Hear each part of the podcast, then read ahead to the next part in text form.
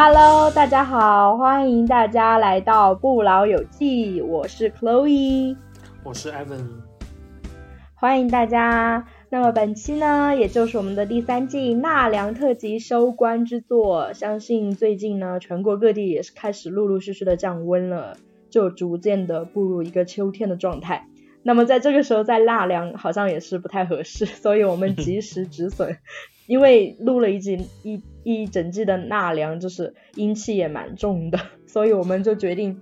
就在国庆节前就把我们的纳凉特辑给它掐掐断掉，对，纳凉特辑被砍传下去。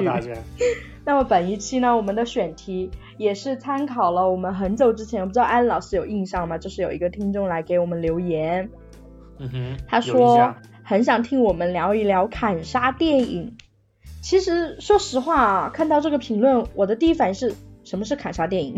然后赶紧进行了一个维基百科的搜索。然后看了一下，哦，这不就是我跟安老师很喜欢的一种电影类型吗？听起来感觉我们两个很变态的样子。安老师，你之前有有听过、听说过砍杀电影这个名词吗？没有哎，我也是那次他评论了过后，我去看了一下才知道这个电影类型。对你才发现哇，原来这些都是砍杀电影。那么砍杀电影呢？它的英文叫 slasher film，又称砍杀片，它是恐怖片的一种类型。它的一个主要特征，片中有一个疯狂的、往往精神不正常的反派角色，手持利器追踪并杀死一系列的人物。这样的设定听着是不是特别耳熟？而且你听着，你是不是脑海中就浮现出了好几部电影？对，特别多的杀人狂。对，比如说在上个世纪三四十年代，欧美就有开始拍这个类型的电影，比如说希区柯克的经典名作《惊魂记》，它被看作砍杀电影的代表作。那么卡莎电影当中的一些经典角色呢，就有《十三号星期五》当中的杰森和《半夜鬼上床》，这个名字大家听着就有点陌生，它也叫《猛鬼街》，它里面有个角色叫弗莱迪。它的造型十分的独特，它头戴着咖色或者黑色的牛仔帽，身穿红色和绿色横肩的长袖衫，穿黑色西裤、黑色皮鞋。最重要的是，他右手戴着四只锋利钢爪的手套，面容溃烂，长得就像一个没有毛发的厉鬼。这样描述有点抽象，但如果你看过《Rick and Morty》某一集，你应该 就有印象，就他们有恶搞这一集。就是在那一集中，Morty 好像是数学没有考好，然后老爷就带着 Morty 想要穿越到数学老师的梦境当中去给 Morty 改分数，没想到就在梦境遇到了那个 Freddy，他们恶搞的 Freddy 嘛。但但是在梦中，他的设定跟电影当中几乎是一样的，他也是有四只手，都是有那种锋利的钢爪。然后他的一个经典台词也说，就是 You can run, but you can hide, bitch。然后他每句话都会带一个 bitch。然后莫迪就吐槽说，他真的好喜欢说 bitch 啊。然后最后也是进行了一个温情的相拥，他也是对这个经典的这个砍杀片当中的恐怖形象进行了一个恶搞。也可以从侧面看出来，就是砍杀片这些经典的杀手形象也变成了流行文化当中很重要的一部分。那么除此之外呢，还有一些著名的砍杀电影，大家也是耳熟能详，比如说《德州电锯杀人狂》这个系列拍了好多部，还有《惊声尖叫》。我们之前说《极品老妈》的时候，我们也提到过，她的女主 Anna Faris，她就是出演了《惊声尖叫》系列的电影嘛。嗯。然后《惊声尖叫》系列电影，它还有一个系列是专门恶搞他的，叫《惊声尖笑》，就是一些反套路的喜剧片。对，还有《月光光心慌慌》里面那个著名的形象迈克尔·迈尔斯，也是戴着一个有点像假人皮一样的面具，非常的经典。包括《电锯惊魂》，还有之前我们在十大禁片那一集里有讲过《我唾弃你的坟》，它居然也是砍杀电影哦。因为女主她后面就手刃这些强奸犯嘛，一个接一个的杀，所以它也归到砍杀电影的范畴。包括《死神来了》，它也算是一个非典型的砍杀片，因为在《死神来了》里面，它其实没有一个具体的杀手的形象的。而且《死神来了》，我记得它的英文原版名字应该叫 Final Destination 之类的，它没有出现死神这个专有名词。这个是在中译当中是这样译过来的，但是在他电影当中，他其实是没有一个具体的形象的。然后还有很多著名的电影啊，比如说《人皮客栈》《致命弯道》《隔山有眼》，它都是砍杀电影。那么在这些砍杀电影当中，就艾文老师，你有没有自己比较喜欢或者印象比较深刻的砍杀电影？我记得就是一零年代前后啊，就是特别多的砍杀片，而且一一部比一部火，然后经常就是会出现第一部大火过后，他会拍个二三四五六七八九 十之类的，对，就特别多。比如说像那个《电锯惊魂》呐，我刚刚看了一下，大概已经是要拍到第十部了。真的，但是对，但是印象比较深刻的还是之前的那呃零四年的那一部吧，好像是温子仁拍的那一部，就是他首页的海报是一只脚的那个样子。哦，对对对，那一部就是特别有名。电锯惊魂系列是不是就是那个 I want to play a game 那个？对对，就是有一个小丑面具，然后骑了个呃三角的脚踏车。我有一个问题啊，这就是。就是欧美他们这些杀人狂怎么回事啊？都要戴面具啊？为什么？对，而且这些杀人狂多多少少带一些先天性的残疾啊，就对这种其实对这些什么侏儒症的人留下了非常不好的刻板印象。只有在那个《指环王》里扳回了一城，还有全游啦。啊，对对，呃，我记得《电锯惊魂》里面有个特别经典的一一段情节啊，也成为了后面特别多。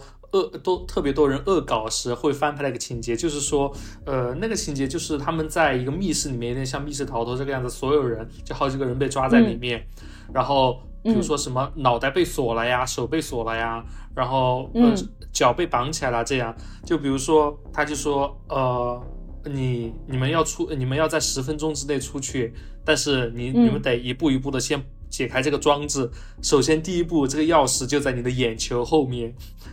就是说，如果你要想打开你手上，比如说脚上这把锁，你就必须得把你的眼球掏出来，然后在你的眼球后面摸到这把钥匙才行。但是呢，他又不会告诉你具体是在你的左眼后面还是右眼后面 这个样子。然后只有你，如果你没有在比如说一分钟之内你掏出来的话，你身边就会有一个人。就是会以各种凄惨的形式死去。嗯，我印象特别深刻这个情节，我不知道可以老师还记得吗？对，隐隐约约有记得啦，因为《电锯惊魂》它确实太多部了，我也是好几年前就过了一遍。对你说的这个情节，我隐隐约约有印象。然后你说的温子仁导演的那那一部，好像我印象中就是两个人吧，就男主醒来之后，他发现自己被锁在一个地方，然后脚上就有脚链。然后最开始是不相信，就是 I want to play a game，他们都觉得是恶搞。结果在后面就真的发现，就必须是鱼死网破，然后他甚至要断脚才能求生。然后最后的结局也是一个大反转，是不是那一部啊？对，好像是那一部。其实具体的情节我有点记不太清了，反正都是一些片段，因为看了太久了，而且它的部数有点太多。包括我记得《电锯惊魂》也是这个情节太有名了，所以说，呃。美国那边有一个著名的黑人兄弟啊，他们就特别喜欢翻拍一些经典的搞笑的视频。他就刚刚翻拍了我刚刚提到的那一个场景，就特别好笑。就是里面好像是有个 NBA 的球星还客串了那一部，他就是讲告诉他一定要拿啊，告诉他一定要用锯子把手呃脚上这个铁链锯断。然后他锯了一下，发现铁链锯不断，只有锯腿。结果他就是把眼睛。一遮，然后使劲的就开始锯，好不容易把那个腿拿下了，然后这个镜头就对着他，然后发现他把那个自己的脚拿上拿起来了，结果发现自己锯错了，锯的是另一条腿，就是很无语啊，就很好笑。我觉得这是很经典的一个梗了，就是砍杀片就真的已经经典到就被各种恶搞，但是恶搞的时候也很搞很搞笑，就各种反套路。对对对，基本上都是在电影的套路都会反过来啊，这个样子。我记得《惊声尖笑》也是在就是恶搞《惊声尖叫》，就是各种恶搞，对各种反套路。对，我还有一个疑问，安文老师，你有思考过吗？就是《电锯惊魂》它为什么叫《电锯惊魂》？它哪里有电锯啊？它就锯腿的时候用的锯子吗？哦，《电锯惊魂》。呃，这个不太清楚，也不太记得了，可能是第一部里面有点句，有点有句子吧，后面可能就没有了吧。这个译名也是有点莫名其妙了。对，那我我来分享一下我印象最深刻的吧。就是我印象最深刻的砍杀电影就是《死神来了》，就是不是其他所有的血浆片，因为我觉得其他的就是那种有连环杀手的或者变态杀人狂那种血浆片，我看多了我有点搞不清，就是感觉特别像他们，就是大同小异吧。嗯。然后呢，《死神来了》，你知道吗？在当时的一片一众欧美血浆片当中杀出了一片新天地。我记得当时应该是在初中的低年级看的，初一或者初二，当时只出了前面四部，分别是飞机、车祸、游乐场和赛车场。安老师看过吗？这四部？哦，大概有有印象。对，当时是什么，在优酷还是土豆上面都可以看到无码版的 全部，然后就就是一整个大看完。当年看的时候真的是心惊肉跳，你知道哪看过这些场面？它。其中里面的很多场面还是比较重口的，其实最不重口的就是第一部了。但是第一部因为它是这个系列的开创者嘛，当时会觉得特别的新颖。我记得票房也是获得大成功了的。而且它这个就跟我们的传统文化里面讲的“大难不死，必有后福”，他简直是反着来了。就是你大难不死，你最终还是会死，而且死的更惨。对，全片下来看着就很没有安全感。你看到这些人死，特别是这些人看到前面的人一个一个的死，马上要轮到自己的时候，那种心理的折磨，让我觉得那倒还不如当时就一起死了算了，真的很折磨。对，因为他们知道下一个就是自己了，但是不知道什么时候才轮到他。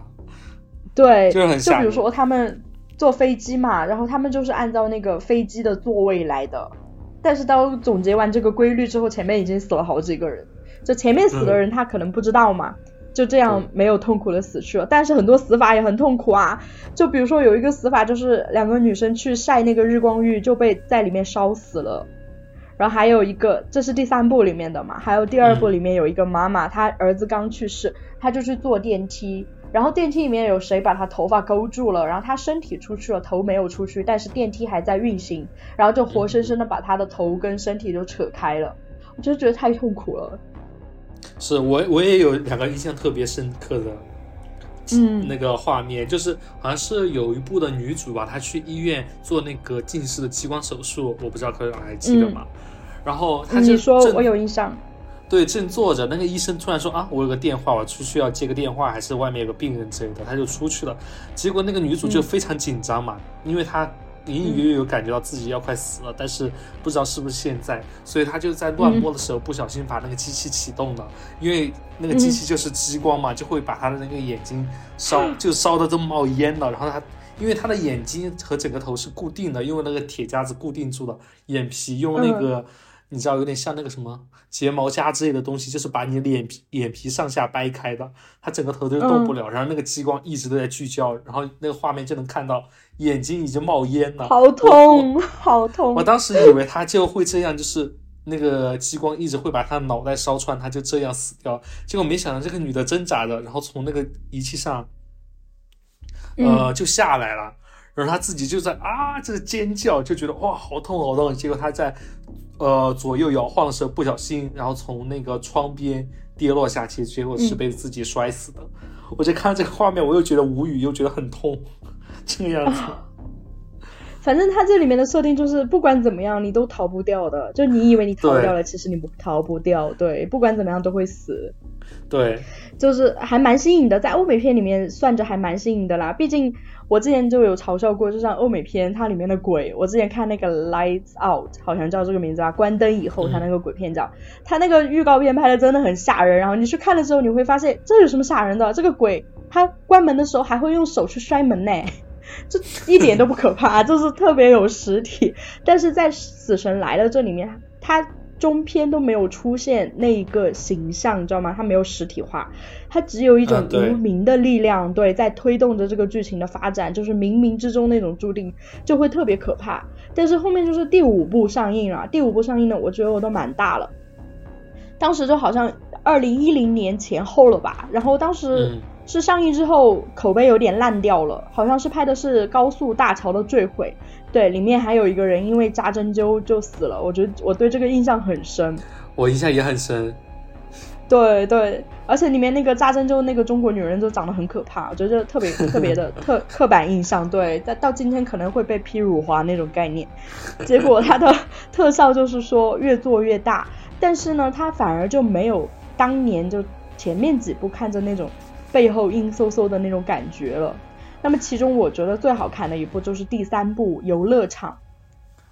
游乐场就是讲的有一群高中生，他们就去游乐场玩，然后他们坐在那个过山车上面，过山车翻越那个大圆圈的时候，在半空中就停住了，他们所有人头都是朝下的，然后就出了事故，就在空中就爆炸了，对。然后女他那个死神来了每一部当中都有一个主角，主角是可以预知未来的。就是稍微有一点那种体质的，然后女主角就预知到了这一切，然后她就死死命的拉住同学们不要他们上去，但是呢，就有很多人就没有上去嘛，但是她男朋友还是上去了，然后她男朋友就去世了，然后后来呢，就是按照他们在坐过山车上面的这个位置顺序开始一个一个的死亡，而且这一部跟前两部不一样嘛，他是华人导演导的，我觉得华人导演导的就是风格会更有一点不一样。而且它里面比较特别的就是，他们在游乐园上那个过山车的时候，他们有一个人在到处给大家照相嘛，每一个人留下的照片就预示着他们的死亡方式。我觉得这一点也特别的新奇，我个人觉得是《死神来了》系列里面拍的最好看的一部。艾文老师评选一个呢？我其实印象最深的就反而是那个，哎，那个是跨海大桥吗？然后那个桥，第五部，对对对，我是对他前面那一段，因为他那个高潮来特别快嘛，对，所以说我对那个印象就特别深。然后其他主要是情节已经不太记得了啊。你说的，你刚刚说那个游乐场那一部，我记得好像是烧烤女，就是在那一部里面是吗？哦，对对对，烧烤女 这个名字，对，就是是因为就是给他们照相的时候，这两个女孩就是。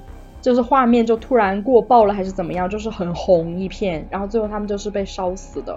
对，对我觉得就特别妙，就是有一种东方的特有的那种诡异的色彩在里面，就是比那种嗯西方导演导演的他会更多一点。诡异的感觉吧，不知道艾文老师能理解吗？就是就像你刚刚说的温子仁导的《电锯惊魂》那种感觉 差不多。对，其实我印象还很深，就是刚刚口语老师讲那个扎针灸死了的，我现在都很害怕针灸，真的。而且我知道针灸的针那么长，以后我真的从来没有做过。我在这里给大家声明一下哈，针灸是现在最最卫生、最安全的一种 替代疗法，大家不用担心。对，我经常会给针灸证明。我经常会就是有那种比较不好的预判，比如说针灸的针在里面断了，那么细根本找不着。对，而且不会的，而且那个居然有四五公分那么长哎，我感觉它都会把我的皮给穿透了。四五公分算短的啦。OK，好啦好啦，不是艾文老师，我们接着聊。其实我还有一个，就是有一点反套路的砍杀电影，我觉得我印象特别深刻。嗯。它的名字叫做《幸存的女孩》（Final Girls）。嗯。它的主演是那个美国恐怖故事第一季里面的那个女儿，就是那个女孩演的。她跟她姐。就是那个演员的姐姐，就是《招魂》的女主，她们是两姐妹，嗯，她们简直就是恐怖片专业户。然后这个女孩呢，她演的这个电影的，嗯，剧情是这样子的，就是她妈妈是一个 B 级片的演员，就是演一些就小成本砍杀电影这种嘛，就演了很多，但是一生都没有怎么出名。然后突然有一天，她妈妈就因为车祸就突然离世了，然后女孩就沉浸在她妈妈的。嗯，过世的悲痛当中，然后在他妈妈去世的嗯某一个周年，他就带着他的几个朋友来到电影院来看他妈妈之前年轻的时候拍的一部砍杀电影。嗯，然后看着看着，突然电影院就失火了。他们为了逃生，他们就撕开了那个幕布，就跑到逃生通道嘛。结果他们就昏了过去。在醒过来的时候，他们发现来到了一个陌生的地方，在一个路边。嗯，然后呢，过了一会儿。然后就有一辆车开过来，上面就坐着几个俊男美女嘛。然后女主就发现其中有一个是她妈妈，就是年轻的她妈妈。但是她就上去叫妈妈，但是她发现这个妈妈不认识她。嗯。她说我叫呃，比如比如说我叫 Karen。然后他们就开车走了。这时候女主突然记起来，就是她看到那个电影里面她妈就叫 Karen。然后呢，他们就意识到自己穿越到一个电影里面了，但是没有办法。嗯，他们要么就跟着这一辆车一一辆车坐上去嘛，然后他们就下一辆车过来的时候，他们又坐上去了。坐上去之后，他们就来到了电影里面的这个房子，然后当然里面就有一个连环杀手，很快他们就嗝屁了。嗝屁之后，他们又迅速的重刷，又回到那个路边。他们就说我们就不上那辆车了吧，他们要去前面那个房子里面有杀人狂呢。然后他说我们就在这等着吧。结果他们发现一辆车过去之后，一个半小时又会有下一辆一模一样的车过来，就是电影结束之后下一辆车就会开过来，相当于就是一个死循环。对，没有办法，他们他们意识到唯一的唯一的解决方法就是他们跟这辆车的人一起到那个房子里去。然后相当于是打通关，知道吗？就幸存过来。嗯。然后他们就坐上那辆车去到那个房子里，因为他们都看过这部电影嘛，他们就知道在什么时候会发生什么事。但是因为他的朋友没有怎么看过，而且女主她的印象也不是很深刻了，他们也在途中死了好几次。但是这里面有的设定就特别搞笑，就比如说你你们都在那儿呃很温情的时候，突然你可以听到 BGM 哦，你可以听到电影的 BGM 突然变得很诡异了，然后然后然后你就知道杀人狂要来了，对。但是这部电影呢，它其实是一个披着砍杀电影外套的温情片。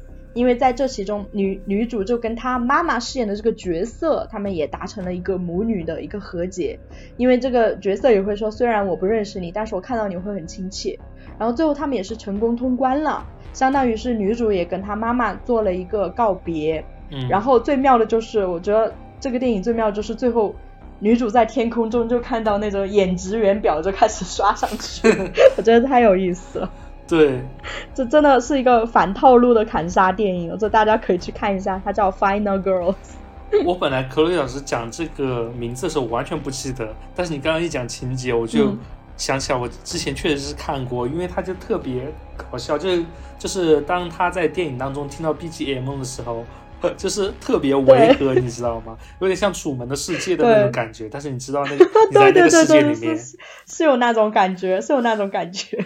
对对，特别好笑。对对，那刚才艾文老师也在给我讲，因为刚才老刚才我有帮艾文老师在努力回忆艾文老师童年看的一部砍杀电影，他告诉我里面有会飞的吸血鬼。对，然后我们在那找半天，然后找出来是什么结果？艾文老师给大家说一下。呃，刚刚我们经过一番努力的搜索啊，我跟 Chloe 老师各司其责，然后我们刚刚终于找到了这个电影，这这个电影的名字叫《金星食人族二》，它豆瓣评分还有六点五分呢。其实这哇哦，超过六分了，不错。对，然后这个电影主要是呃稍微。呃，因为它是比较早嘛，我看一下，它是零三年拍的，所以它的特效啊，包括有一些呃情节啊都会特别老套一点。但是里面包括这个电影的调色，还有几个经典的画面，都是让我印象非常深刻。它有一种，就看这个电影的时候，它有一种嗯感觉，就是我陷入了小时候恐怖记忆里轮回的那种感觉。我不知道是。怎么会让我有这种感觉，而且这么贴切啊？可能是跟一些特定的场景有关。就比如说，我印象很深刻的一个，就是呃，这个会飞的吸血鬼，它有个大翅膀嘛，它是每隔二十三年，它就会回到这个小镇上吃一些人，然后吃饱过后，然后它就再回去睡觉这个样子。所以说有一个场景就是，你在笑什么？不好意思。不好意思，小智生就吃饱了之后他又回去睡觉。这句话，sorry，继续讲。大概是这么一个意思。对，有个情节就是说，一般的像这种吸血鬼怪物，它是白天会惧怕太阳，但是它不是的，它真的饿疯了。嗯，对。然后他是，他在有一个场景就是说，他站在小镇的玉米地上面，然后上面有个十字架，那个十字架本来是用来固定稻草人的，但是他为了伪装自己，嗯。然后就白天为了狩猎周围落单的人，他就会自己把自己伪装成稻草人挂在那个架子上，然后 就看周围路过的每一个人，你知道吗？如果你落单了，你就要小心呢。好诡异哦，这个场景。对，而且就是你如果单纯的瞄他一眼，你根本是看不清楚那是一个人，你得走近了非常仔细的看，才能看到原来一直有一个人挂在架子上在盯着你。嗯。就很吓人。你就你说这个会让你想到童年的某些场景，是因为它的色调比较诡异吗？对，还是说就比较接近于现在讲的那种怪核啊，就是没有逻辑，然后特别陈旧的那种色调，会让你想到就是一种逃不出的阈值空间那种感觉吗？对，可以老师刚刚讲的就特别的贴切，有点像哎，之前有一段呃时间非常火的，就是。哎，那个叫什么空间来着？就是你困在困在一个大厦里面，然后上下都有非常多层，然后一直都逃不出去的那种感觉。对，看这个电影就有一个这个感觉，包括里面它这一个怪物的特效啊，让我想起了《春光灿烂猪八戒》里面的那个蛤蟆。嗯，对，我不知道联动童年阴影。科宇老师还记得那个蛤蟆的形象吗？就是它会那个下下巴会鼓起来。然后随着他说话，就是会像一个球一样一张一张的，就很吓人。嗯，对，这些都构成了我的童年阴影。包括还有一部电影，奎老师我不知道看过没有，《恐怖蜡像馆》也真的是我看过，打破了我看过也是我的童年阴影。我对“残忍”这个词的理解，我对这部电影印象最深刻，是因为里面有帕里斯希尔顿，你知道吗？你现在跟我说，我才知道。OK，我都完全不知道他演的什么。就里面那个金发的金发的美女啊，那不然她还能演什么？OK，她还能演到其他什么吗？对，她对，就就在里面秀了一把身材，然后就就惨惨美美的死掉。它里面好几个情节，我真是觉得好痛啊，真的好痛啊！比如说，他把那个剪子伸进伸进门里，把根腱给剪断了，对吗？对，哎，但是不是伸进门里，他是呃，当他们在那个加油站上面的时候。然后有一个那个变态就在那个下水道旁边嘛，那个女主角的男朋友，反正他就是从把那个花园剪从某一个下面的地方伸进去，然后把那个女主的男朋友的跟腱直接剪断了，对对，然后把它做成了蜡像。后来就是女主又回到里面去找他，发现她男朋友就静静的坐在一个钢琴的旁边，然后她走进来一看。原来她男朋友已经被做成了一个蜡像，但是她的眼睛还在很惊慌的动着，直到她脸上就有一块蜡就掉下来，然后里面就是血肉，哇，好痛啊！你刚刚说的时候，感觉我的跟腱都在痛。对，真的很痛这部电影，但是也拍的很经典，我觉得也是很经典、很经典的砍杀电影了。对对对。我觉得砍杀电影就是欧美那种人烟稀少的小镇，就是一看人口流失就很严重的那种，才能拍砍杀电影。对，就是你放肆的尖叫都没有人来救你的那种，对吧？砍杀片都是这样的。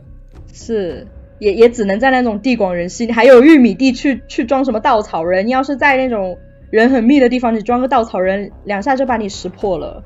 对。那我们进入第二个 part。我为这次的主题呢，我准备了一个原创的测测试题，然后要测试一下艾文老师的存活能力，到底能活到第几集？艾文老师，你准备好了吗？好，我来测试一下吧，看一下自己能活多久。其实我之前还准备了两个人设，一个是刚加完班，然后十二点钟下班的人设，但我觉得这个肯定会死的很快，所以说我现在还是放弃那个人设。百变艾文还给我准备两个人人设供我挑选，一个就是刚加完班 很疲惫的艾文，另外一个是精力充沛的艾文。我直说，那就让那个加完班的艾文肯定就变成反派了啊，就到处杀人了，肯定，对，肯定也不想跑了。反派本人，对。好，艾文，你现在要么就准备一个笔记本，要么就打开手机备忘录，因为我需要你来加自己得了多少分，最后来得出一个结论。OK？这么严谨呀？好吧，好吧。对，必须很严谨。OK。好，那我们测试开始。假设你穿越到一部八十年代的欧美砍杀片的主角团，你要尽量选择一些选项让自己活下去。不同的选项会给你不同的分值，最后的分值决定你是否可以存活。某些特殊的问题，主持人会进行提醒，因为他们的选项可能会导致出现有效线索，或者直接进入死亡结局。如果你进入了死亡结局，你复活一次需要扣掉五分，但你必须复活，因为你死了，我们后面就没得玩了，所以你必须要扣掉这五分，所以你最好不要死。OK，嗯，OK 好吗？好紧张，请听题。第一个问题，你穿越到主角团，你会选择当哪一个角色？当然，这些里面有一些刻板印象哈。嗯。第一个选第一个选项，学习很好、很谨慎的亚裔男生；第二，人很好、很仗义，也很有团队精神的黑人大哥；嗯，第三个，敏感、内向、机警的小美女；嗯，第四个，穿着棒球服、不怕天不怕地的白男体育生。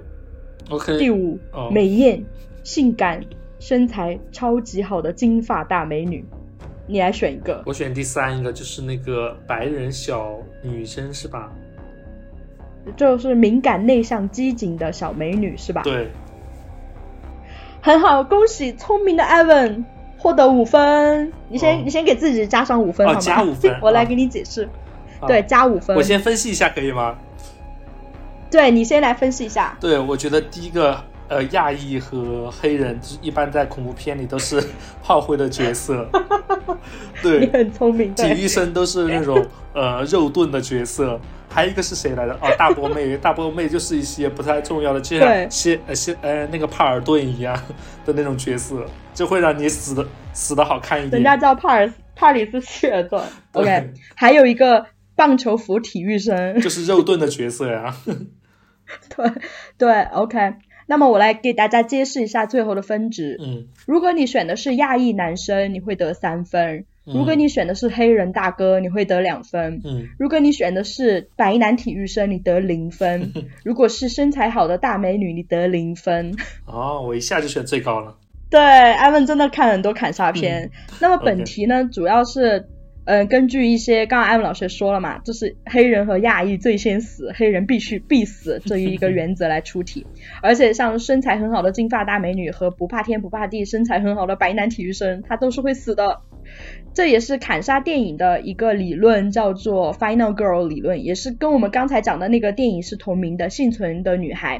因为大部分的砍杀电影，它最后幸存的都是一个女生，嗯而且都都是那种很敏感、很机警、很聪明的那种小美女。嗯，好的，那么恭喜艾文老师拿到一个五分。好，我们进入第二题。OK，好，艾文老师你要带入这个小美女啊，现在是嗯小美女了。嗯 OK，一个风景宜人的午后，你们一行五人决定去风景宜人的湖边小屋度假。虽然附近时不时的有年轻人失踪的传闻，但是你们还是决定前往。在进入小镇边缘的时候，你们看到了一个警长，他嗯告诫你们，最近这一片很乱，你们最好不要去。这个时候你会 A 朝他竖中指，B 表示不相信，C 有礼貌的询问原因，D 迟疑询问同伴我们要不要打道回府啊？你选哪一个？就只有这几个，感觉都不是很理智。我可能就是 C 是什么来着？有礼貌的询问原因选 D 吧。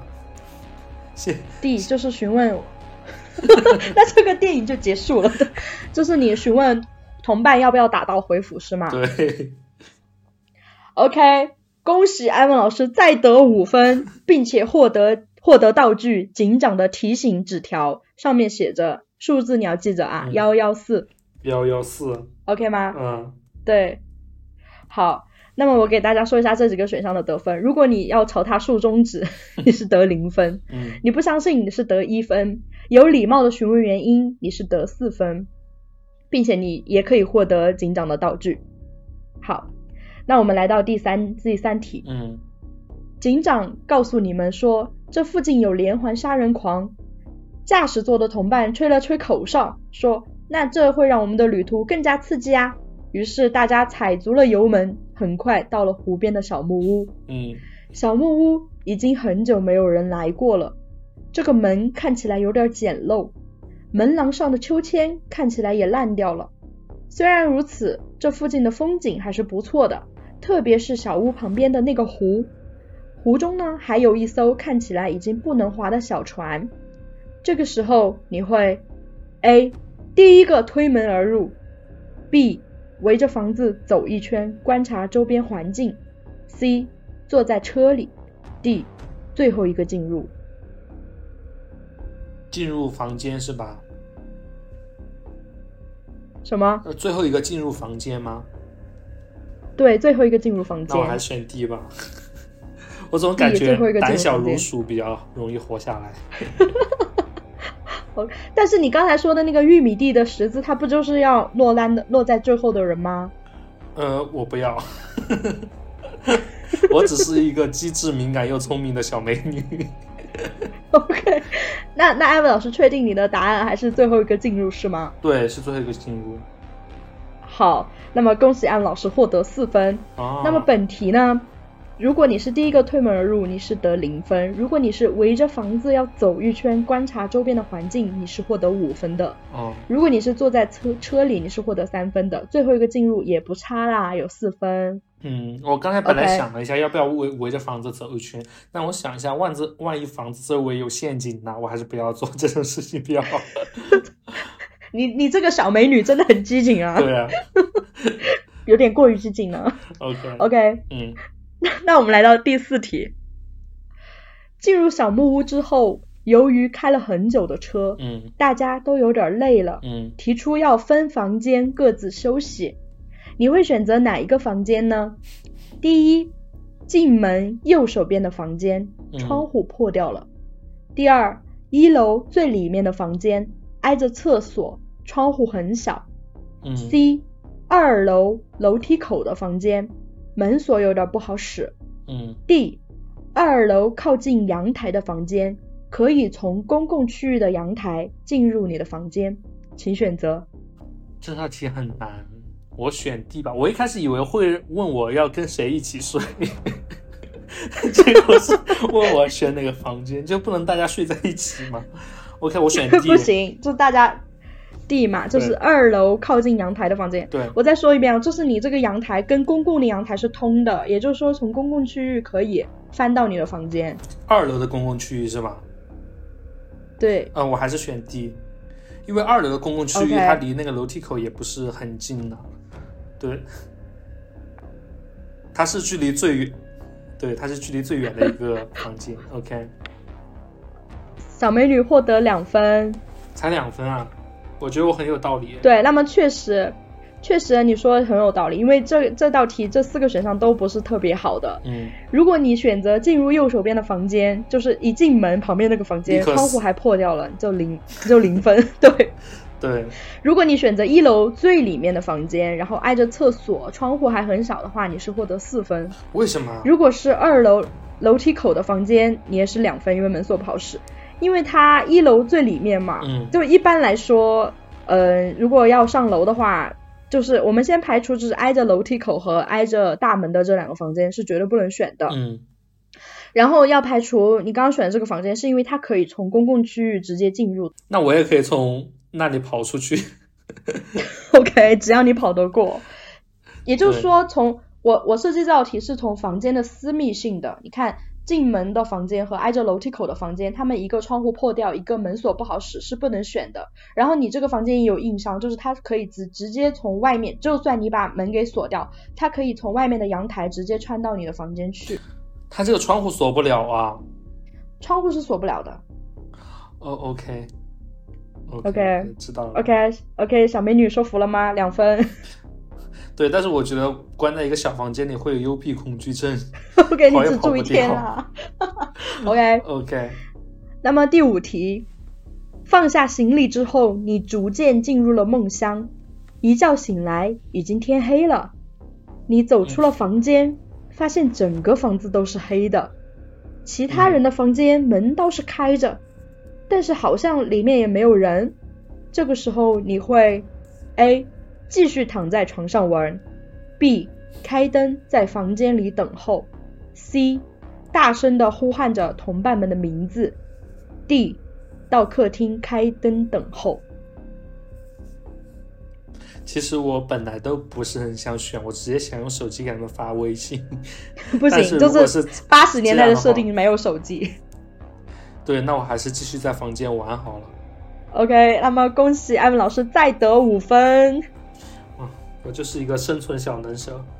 如果你选择继续躺在床上玩的话，你是得五分；如果你开灯在房间里等候，你是得三分；如果你开门大声呼喊同伴的名字，你得零分；如果你到客厅开灯等候，你得两分。其实我都能想象出来，这些就是发生这些情景的时候，那个电影应该怎么拍。因为就是一些很明显的死法，就是这么死的。就发发生这些情发生这些情节的时候，这些人怎么死的都都能想到了。对我都能想到下一刻那个杀手怎么进来，怎么一锤子给他们抡死。就你一开灯的时候，那个镜头就正对着你的背面，然后就看有个人脸举了个锤子，要一锤子下去了。对你比如说这个大声呼喊同伴的名字，就是你明明看到杀手已经在靠近，在在想呃哪里还有人的时候，这时候那个那个人就在让你大喊 Evan Evan 啊我在这儿，生怕别人不知道他在这儿。对。对，下一题，这个时候你突然听到房子周围有脚步声，你刚想是不是同伴们回来了，但是不对劲。你觉得这个脚步声不像是同伴的，而且，那只是有一个人的脚步声，他走得很轻，很小心，他走了一圈又一圈。这个时候，你会一出门查看，B 关掉所有的灯和声音，屏住呼吸，C 迅速跑上楼藏进衣柜，D 出门开车跑路。我会选择关灯，屏住呼吸吧。啊，恭喜我们的逃生小能手再得五分，你太牛了，艾文！看很多砍杀电影的。我真的很想活下去。如果是出门查看，直接得零分好吗？关掉所有的声音，屏住呼吸是得五分。迅速跑上楼，藏进衣柜三分。出门开车跑路一分。那么想问一下，艾文老师，为什么不迅速跑上楼，藏进衣柜？因为这个会有声音呀，而且我就不能够了解到那个那个人的动向在哪里了，对吧？因为他经常绕绕绕，我还能大概知道他在房间外面在哪个方位。如果我把自己关在一个小的空间里面，我就完全不知道他在哪，我就瓮中之鳖，你知道吗？而且我都能看到下一步他要怎么杀我了。镜头就是一切，然后透过那个衣橱的门缝就看到外面有个人站在那，对。我只听出来，我是一个机智的小美女呢。就艾文真的看很多砍杀电影，你你脑海中有个片库，你知道吗？就所有的片段你都可以调取。OK。对。好，那你屏住呼吸的时候，你这个时候呢，你听到了同伴们回来的声音。原来他们是看你睡得还很香，他们就把你抛下，他们自己就提前去镇上买晚上。篝火晚会的吃的了，你看着大家都回来了，你开始忘记刚刚听到的脚步声。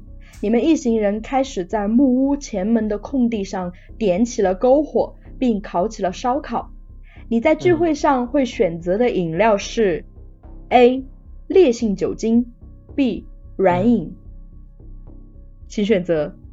啊，这肯定是软饮啊！我我可不想死嘛。OK，这个很简单的。真的很惜命。那么恭喜安老师再得五分。如果你选择是烈性酒精，你获得零分，并且获得一个低 buff 酒精。如果是刚刚周六晚上加完班的艾文的话，可能要喝选择酒精这个样子。加完班的 艾文应该在那个木屋旁边一圈一圈走着看杀谁吧。对。OK。那么第八第八题，这个时候。不知怎么的，也许是因为成年的旧怨，也许是因为大家喝了酒有点激动，同伴中的两个人突然开始激烈的争吵，吵着吵着差点激烈的打了起来。你和其他人赶紧去劝架。这个时候呢，这两个吵架的人有一个人气的跑回了屋里，然后呢，同伴里的有一个人就追进去安慰他。这个时候你会 A。追进房子里安慰那个人，B 留在外面陪伴另外一个人。这个时候我要给艾文老师说一下，你现在处的阶段相当于是门外有两个人，门内有两个人，你要选择留进去屋内还是进去留在屋外安慰屋外这个人。那么这道题比较特殊，它有一个死亡结局，请选择。这这么快就死亡了？其实这样，它是一个势均力敌的题，就是杀手有可能在屋内埋伏，也有可能在树外的森林看着。但是根据刚刚那个前情铺呃铺垫啊，我们是在外面活动了这么久，那么大概率他是有在树林里悄悄的，就是在观察我们。所以说，我要选择回到屋子里去。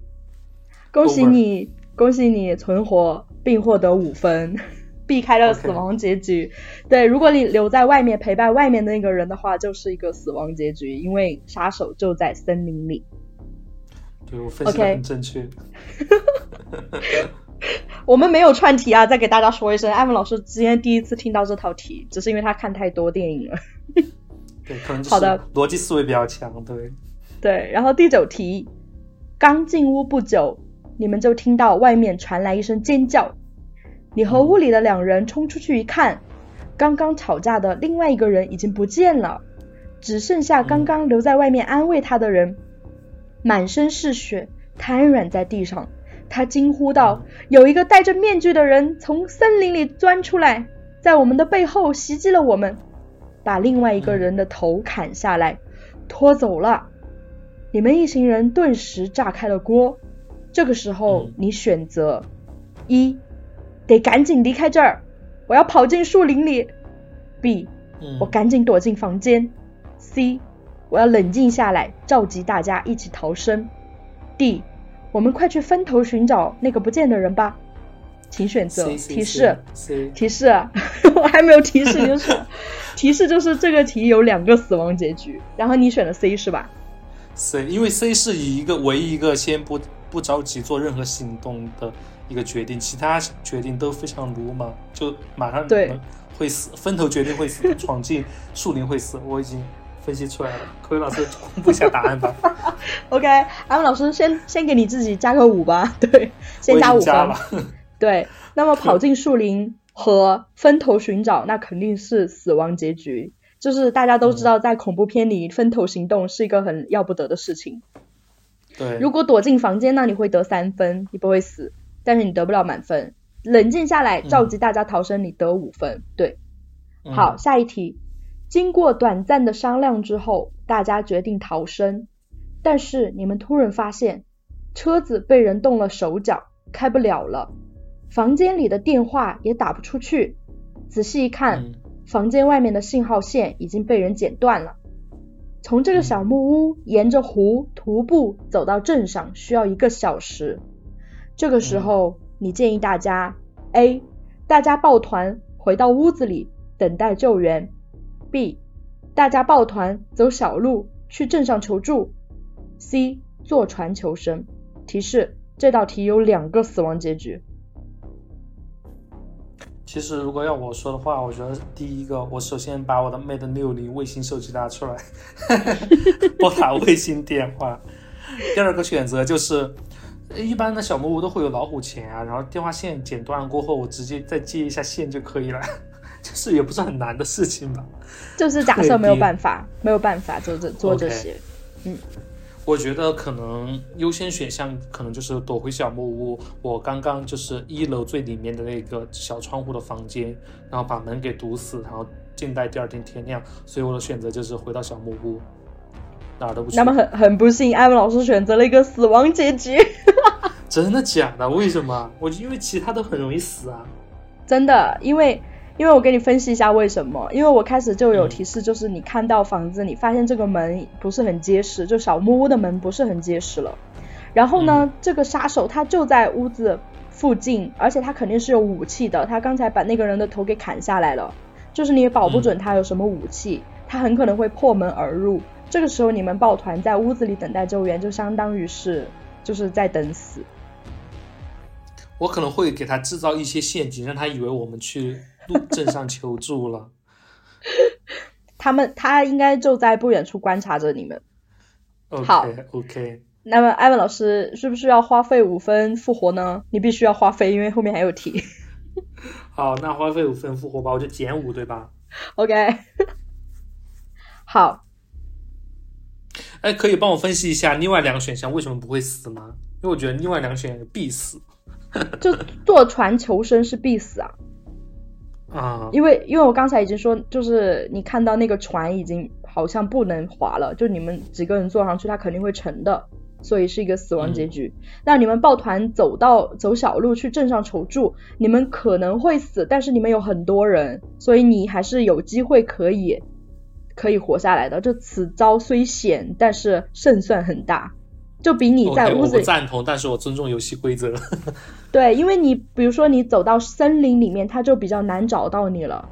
但是你在小木屋里面，他是绝对知道你在小木屋里面的，他绝对是有办法进来的。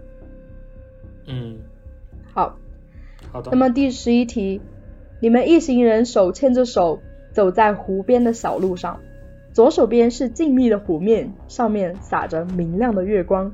而你们的右手边就是深不见底的森林，不知道里面藏着什么危机四伏的东西。你们一言不发的走着，几乎只能听到彼此急促的呼吸。这个时候，森林里面传出了一阵急促的脚步声。你们看向森林里，模模糊糊有一个人影在快速的朝你们移动。你们吓得四散逃开。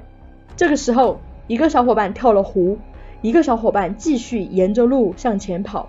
还有一个小伙伴跑进了森林，你会跟着谁？A. 跳湖，B. 沿路，C. 森林。提示啊，这道题有一个死亡结局。跳湖的肯定死定了，然后可能会选择去森林里面吧。OK，艾文老师获得五分。那么，但是呢，死亡结局猜错了，沿路是死亡结局，跳湖不会死。跳湖不会死，OK。对。因为沿路他他在森林里，他其实是能看到你的，他能看到你在哪里的，因为那条路上面是比较清晰的。但是如果你跳湖的话，你是可以游泳的，你没有沉船。然后在森林里面，什么？我说他也可以游泳啊，或者他就站在岸边等你回来。但是这个时候有三个人呢，就是你的生存几率稍微要大一点，就是那个沿路的人会吸引他所有的注意。啊，OK OK，很有道理。OK，艾文老师跑进森林获得五分。嗯哼，好的，你跟着前面的伙伴一直跑到你们听不到脚步声或者看不到任何人影，你们才停下来喘息。在这个时候呢，你们跟之前跳湖的小伙伴，然后也好不容易的汇合到了一起。你们刚走不久，就听到了不远处同伴的惨叫，就是那个沿路的人。嗯，你们趁着夜色跑到了森林的深处。这个时候，你看到每隔几处就有一个树枝上面系着红色的丝带，你觉得 A 这一定是求生路线的标记，我们应该顺着它走；B 这一定是陷阱，我们应该避开红色丝带走。提示：这一题有一个死亡结局，请选择。这题好难啊，已经到了砍杀篇谜也拯救不了的地步。我想一下。应该是，应该是顺着这个呃蝴蝶结走。为什么？我分析一下，因为它这是一部电影，如果不顺着它走的话，这个情节将会没有逻辑的推进下去。所以说一定要顺着它走。OK，这是我的分析。好，那么恭喜艾文老师再获得一个死亡结局。啊，又死了。对，又死了。好，如果如果你避开红色丝带走，会获得五分；如果是红色丝带走，你是死亡结局。为什么呢？因为这是我是这样我是这样想的啊，就是如果一个来路不明的红色丝带，你跟着他走，你不一定会活，就是你不知道他是好人留的还是坏人留的，对吗？嗯。就万一他是坏人留的，你百分百分之百就死了。但是你不跟着他走，你是不会遇到就是丝带的主人的。哦，就你，你可以，对对，你不能确定这到底是好人还是坏人。你如果不跟着他走，你是百分之百不会遇到这个丝带的主人的。但如果你顺着他走，你会你会遇到这个丝带的主人，但你不能确定他是好人还是坏人。明白？OK 吗？嗯。OK OK。那艾文老师花费五分复活。对，已经扣十分了。好。那么你们一路避开红色丝带，在森林里面摸索，走了不知道几个小时了，天都开始蒙蒙亮了。你们终于看到了镇子的边缘。你会选择 A，在森林里等待救援；B，去刚刚小伙伴们买东西的杂货店求助。嗯，好难啊！因为我觉得都会死。如果我去那个杂货店的话，那说不定杂货店就是那个杀人魔开的呢，他就在那在那里守株待替，都不太信任别人了。对他一开始就是在后面刚刚杀了一个人，正在后面追我们呢。对，所以进退两难，我还是选择去杂货店吧。OK，那么 OK，恭喜艾文老师得五分。如果在森林里面的话，就得零分，因为这时候天已经亮了，就里面不黑了，视线也好了，而且又挨着镇子，你很有可能会遇到那个杀人狂。但是如果去杂货店的话，第一，你身边有同伴，他们去杂货店买过东西，就至少里面是有人的。对，第二，他们知道路线，所以你得到了五分。在好十四题，在小伙伴的带领下，你们找到了杂货铺。但是老板不在店里，没办法，你们只能先去进去借用电话。这个时候你应该打 A 幺幺二 B 幺幺四 C 幺幺六 D 九幺幺。这是在考我记忆力吗？幺幺四啊，刚刚警长提醒了呀。对，因为艾文老师获得了警长的提醒，所以他知道拨打 B，然后艾文老师获得五分。OK，好，Easy。打完打完电话。你们留下一些钱放在柜台上面，百无聊赖的在店里闲逛，等待警察。你看到小卖部这个老板的柜台后面有一个虚掩的门，里面有微微的光。你好奇的轻轻推开门一看，里面的东西让你震惊住了。一面墙全部都是监控，包括他店里的、街上的、森林里的、房间上还挂着不同的面具。你后退几步，发现门把手上缠着的真的是跟森林里颜色一样的红丝带。这个时候，你听到了外面的停车的声音，而你的同伴已经站起来准备向店主求助。这个时候，你会 A 拉着伙伴赶紧从前门跑路，B 拉着伙伴躲进房间里的货箱，C 不管伙伴了，自己躲着吧。提示啊，这道题有个死亡结局。OK，所以我说回刚才说的那句话，我就还是不要相信别人。所以说我刚才推测的这个杂货店 老板就是个坏人，对，没说错嘛。对，我觉得死亡陷阱肯定就是躲在那儿不动吧。嗯，我想一想，他那个杀人犯一呃，老板已经从前门要准备进来了，是吧？嗯。啊，那我选择就是自己苟着吧。哎，不行不行，不能自己苟着，要跟小伙伴一起苟着。选那个 B。好，恭喜艾文老师获得五分，选择了最佳选项。对。如果你拉着伙伴从前门跑路，你们就迎来了一个死亡结局，因为不就是跟老板撞个正着吗？他肯定要把你们弄死啊！他又有车，肯定追得上你们。对。第二个躲进货箱呢？嗯，你是获得五分。不管小伙伴呢，你是获得两分，对，永远要记得要帮助小伙伴，对。因为我想的是，老板一看，哎，你们只有两个人，还有一个人呢，就会逼供那两个人。但是我对我刚刚你介 介绍的那其其他几个主角没什么信心，所以说还是把他们带着吧。哎，老师，你你的你的脑瓜子真的想很多问题，就短短的十秒时间，你要想这么多问题。就还好吧，心思很缜密。OK，好，马上就要迎来结局了，最后两题，十六题。同伴跟着你一起躲了起来，你屏住呼吸，躲在狭小的空间里。但是店主显然注意到了店里的异常，他缓缓的在店里巡视着，这个脚步声跟你昨晚上听到的一模一样。这个时候，同伴那里他的 BB 机突然响起了。吸引着店主朝他走去，这个时候你会 A 不来杀我就好，继续屏住呼吸。；B 出去与他搏斗。；C 使用小石头声东击西。听到这个故事，呃，这个故事听到这里，我就想说，能够证明两个事情。第一个事情就是砍杀片的经典年代应该是在零零年左右。第二个事情就是这个故事真的有够久了，居然是 B B 机。因为我我我说一下，其实我的文案上写的手机，但我刚刚念的时候突然想起我设定是八十年代，对我也不知道八十年代有没有 BB 机，对大家原谅一下这个这个年代的 bug，对，不好意思。OK，那肯定是 C 了，这个就是很很 easy 的一个选项。对，那么恭喜艾文老师获得五分。如果是第一题不来杀我就好，我继续屏住呼吸，你不管小伙伴，那你获得两分。那么出去与他搏斗，如果你没有就是警察那一题，你没有获得警察给你的 buff，你就是一个死亡结局。如果是有警察给你的 buff，你就会存活，因为警察会赶过来救你，你就拨打了正确的电话嘛。对。那么十七题。就是最终的一个结果了。最终他发现了你，把你揪出了藏身之处。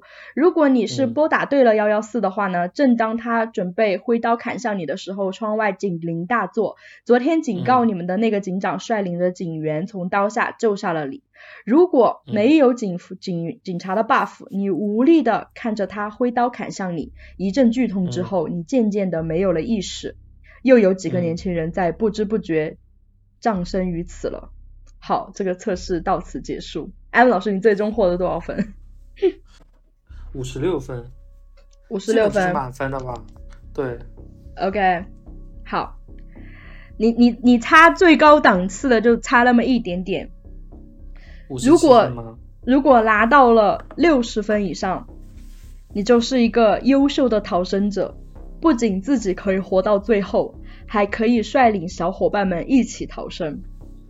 如果你的分值是四十到六十分，那你就是一个保命者。你在大多数情况下你自己是可以幸存的，但是有时候你会无暇顾及他人。如果你拿到了二十到四十分，你是侥幸者。如果你跟着对的人，你就可能存活；但是你跟对跟错了人，你可能就会死。如果你是二十分以下呢，你就是便当者，你就最早死的。就很难，因为大家都看过蛮多电影的。对对，我的感受就是我一般不会去这种地方玩，因为我 特别容易过敏，对 各种小虫子容易过敏。对，OK，就直接一开始就不会去，对吗？就没有这个电影的。对，这个电影就不会存在的。OK，我觉得还还挺有意思的，艾文老师的想法还挺缜密的，真的看很多砍杀电影。对，那么听众的你又得了几分呢？对，听众的你又能活到活到第几集呢？应该不太会有人比我分数高哎，我觉得已经很难了。除了有两个扣了五分有点可惜以外，其他的我觉得就是还行吧，挺简单的。希望大家如果如果有听众超过了艾文老师的分数，一定要在评论区狠狠秀一下，让他知道还有更优秀的逃生者存在。对对，一定要来秀一下，好吧？好，那么欢迎大家也来做一做这个测试，希望大家可以喜欢这期节目。我是 Chloe。我是 Evan，谢谢大家，拜拜，拜拜。